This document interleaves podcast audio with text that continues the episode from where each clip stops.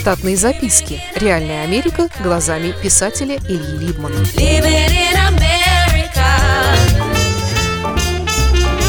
О последствии неточности подсчетов и ремонте французского унитаза. Бывают истории, в которых не стоит верить из-за их примитивной неправдоподобности. Но когда ты сам становишься частью такой истории, то лучше органично вписаться в нее. Нет, есть, конечно, немало людей, которые с замиранием сердца ждут не дождутся, когда они выйдут из после недельной разлуки из машины около своей дачи и в нос им бросится запах только что разоренного септика, исходящий из-под свежих следов от гусениц незваного трактора. Реакция на такое нежданное может быть разнообразной. Одни торжественно объявляют, что не напрасно они не забили цементом дворовой нужник и даже наоборот, почистили его напоследок. Другие по свежему следу несутся за трактором для скорой расплаты. Третьи, несмотря на крики протеста женщин и детей, находящихся в машине, разворачивают свой транспорт на 180 градусов назад в город и несутся к привычному сортиру. Чем отличаются в лучшую сторону самые невеликие толчки питерских городских квартир от штатских многопрофильных уборных? Так это напором воды и величиной сливных бачков. С одной стороны, туалеты в домах американцев могут выглядеть интригующе для новичка. Своим подогревом стульчика или журчанием горного ручья, подстрекающего другую струю, хоть и слабую, но забиться. Или бегающей полоской новостей CNN – но с другой стороны, в их домах во время визитов всегда лучше держать ухо востро, чтобы не попасть в какой-нибудь расплох столетия или поколения. Потому что именно тогда ваша популярность среди знакомых буквально взмоет ввысь. Именно о вас будут вспоминать, как о сокрушителе туалета у Триплхорнов. Хотя это не какая-нибудь военная тайна, но я открою вам ее. Кто-то десятилетия назад сделал математическую ошибку в меньшую сторону при конструировании сливных бачков. И до сих пор некоторые штатники, живущие под сенью той ошибки, до конца не могут прийти в себя. Была такая пора и мода на унитазы, что делали их обязательно из цветного фарфора.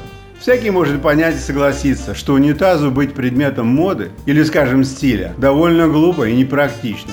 Скажем, после строительства дома прошло 20 лет, и новый хозяин решил кое-что поменять. Например, окна, двери, кухню, ванну на джакузи. И только унитазы во всех трех туалетах остались одними и теми же. Потому что с ними было все в порядке, ни трещин, ни запаха. К тому же два из них были спарены в тех же туалетах по цвету, стилю и бренду с отлично работающими биде. Беды, разумеется, облюбовали себе для водопоя коты и собаки. Итак, новый хозяин стоял перед дилеммой. Зачем ему менять цветные унитазы и беды на новые, если и старые нормально работают? А когда он понял, что с водосливом во всех унитазах не все здорово, то было уже поздно. Деньги на ремонт все растрачены, да и контракторы ушли. Стал новый хозяин разбираться, что же неправильно с его цветными унитазами. Поднял крышки сливных бачков и очень удивился увиденному. Объемы всех бачков были менее 4 литров емкостью. Это значило, что именно эти сливные бачки были сконструированы согласно ошибочных расчетах в мечную сторону годы назад.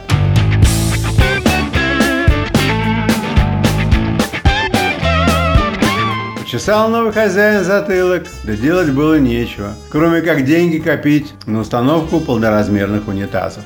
Но печалился он недолго, потому что подхватила его волна нового бизнеса. Стал ловить он креветок в Северном море при помощи малословных эстонских и латышских рыбаков. Женей своей он, однако, установил он нелегально привезенный из Франции замечательный унитаз с сиденьем из слоновой кости, но главным достоинством новинки было то, что сливной бачок был величиной в 10 литров. Тонкая, однако, работа. Красиво, душевно. Прошло еще примерно 20 лет времени, и я стал полновластным хозяином унитазов-недомерков и французского красавчика, который пользовался особой популярностью у всей семьи, работающего так много, что сиденье из слоновой кости не остывало ни днем, ни ночью. Однако все с ним было нормально долгое время, пока однажды не обнаружилась поломка сливного механизма. Механизм, хотя и был сработан из искусственных материалов, но походил своими рычагами и шарнирами на средневековые эскизы да Винчи. Я не мог найти ничего похожего по размерам и принципу работы, чтобы заменить поломку. Мы пытались отследить через интернет во Франции возможность приобретения запчасти к их толчку. Но французы не хотели делиться со штатниками, по-видимому, самым для них дорогим. La production, la production la, la, la, la, la Кое-кто уже начал поговаривать, что в этом году один из нас не полетит на самолете на зимний отдых в жаркие страны, потому что сэкономленные деньги будут с успехом потрачены на приобретение и установку нового унитаза. Возможно, что таким способом воспитания один из нас наконец-то научится спускать воду плавно, а не рывком, как в спринте. И тогда, может быть, он будет летать со всеми на острова, а не ездить на Убере к своим бесколесным друзьям. Помню, что я находился довольно долгое время в подавленном состоянии духа. Особенно, когда ловил на себе взгляды моих сожителей, собирающихся навестить или только что навестивших 10-литрового француза. Примерно через неделю мне пришла в голову мысль, что если невозможно изготовить новое, а также склеить, спаять, приварить или нарастить старое, то можно попробовать его пришить. Я выразил эту идею обществу после пары стаканов красного в пятницу вечером. Но, как обычно, вместо поддержки услышал типа «Иди проспись, твое вино было настояно на диком табаке». Чем хороши американские соседи, так это тем, что под твое вино и закуску они будут слушать тебя и не перебивать. Так случилось и в тот раз. Мой сосед, напротив, поругался со своей женой тем вечером. Жена его схватила ребенка и унеслась ночевать к матери на другой край острова. А сам Ханс, так звали соседа, молодой учитель английского в частной школе для мальчиков, пришел к нам Ему-то я и рассказал, что поломанное коромысло напомнило мне кисть руки, и я решил пришить его зубной нитью через прожженные насквозь отверстия в штоке вместо поломанного шарнира. Возможно, что без присутствия Ханса мои мысли никогда бы не кристаллизовались в слова и дела, и починка бы так и не состоялась. Но сливной механизм жив и доселе. Инженерная справка. В настоящее время стандартный объем воды при сливе американского унитаза 5,1 литра в раз. Штатные записки. Реальная Америка глазами писателя Ильи Либмана.